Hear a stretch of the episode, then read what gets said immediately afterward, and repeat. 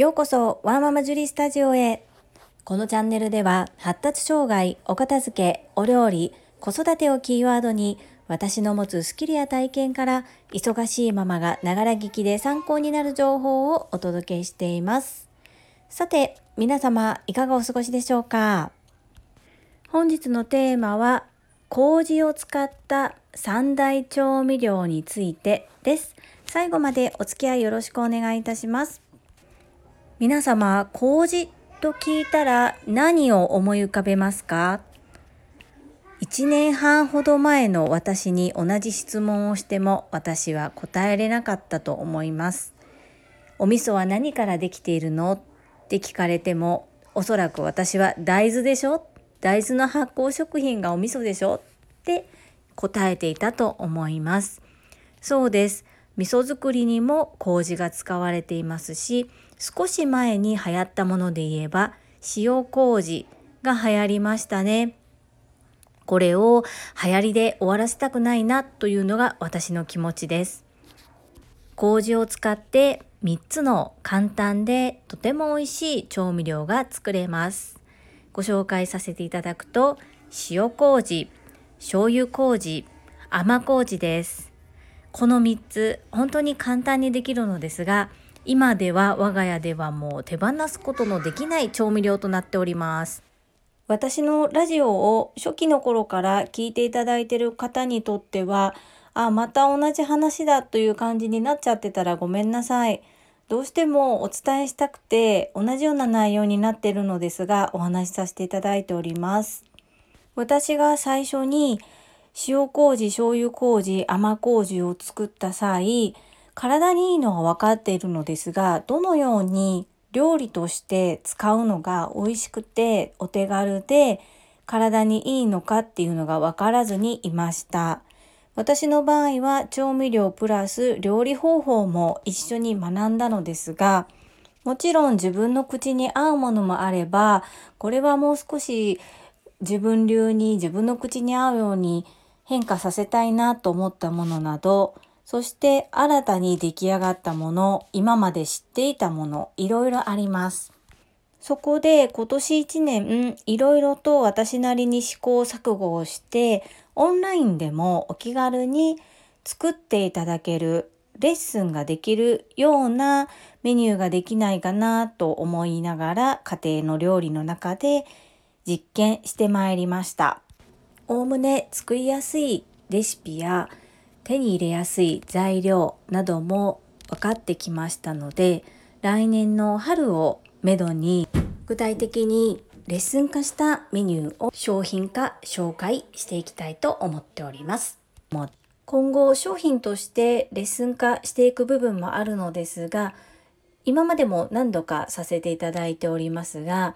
声で聞くレシピのような形で音声でレシピも伝えていけたらなと思っております。本当に簡単なんです。知らないだけで。そしてこれは日本文化でもありますし、日本人にとても体に合う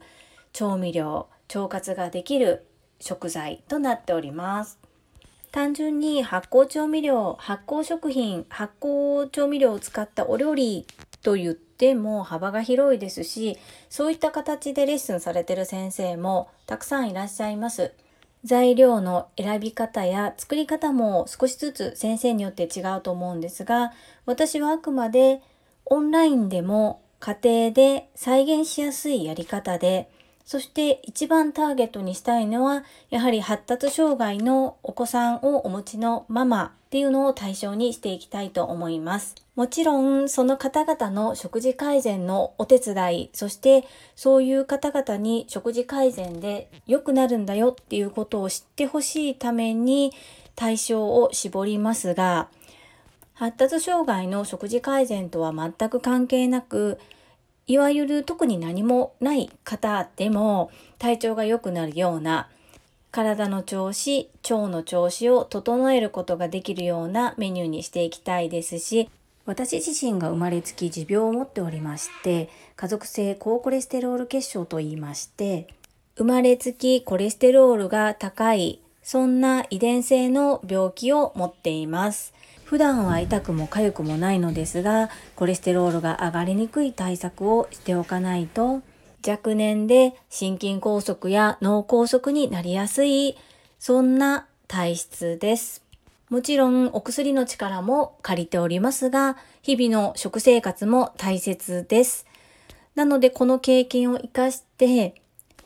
生活習慣病対策にも取り入れてもらえるようなメニューとしても発表していきたいと思っております。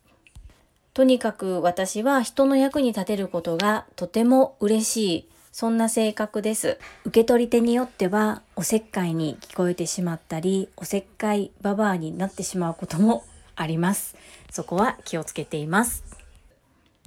そしてこれは誰もそうだと思いますが、自分がいいと思ったものは他の方にも体感していただきたいですよね。ですから今申し上げました発達障害のお子さんの食事改善、そしてコレステロールが高い方、もしくは生活習慣病を気にされている方向けのメニューを展開していきたいと考えております。あまりそういった切り口でお料理教室を開催している先生を見たことないので、かなりニッチな世界になるとは思うのですが、発達障害の食事改善といえば樹里さん、生活習慣病の食事改善といえば樹里さん、そんな風に皆さんに思っていただけるような当店ジェリービーンズキッチンでありたいと思います。教室の PR のような放送になってしまっておりますが私の思いがいっぱい詰まったメニューになりますので是非皆さんに知っていただきたいなと思ってお話をさせていただきました。皆様の参考になれば幸いです。本日も最後までお付き合いくださりありがとうございました。皆様の貴重な時間でご視聴いただけること本当に感謝申し上げます。ママの笑顔サポータージュリでした。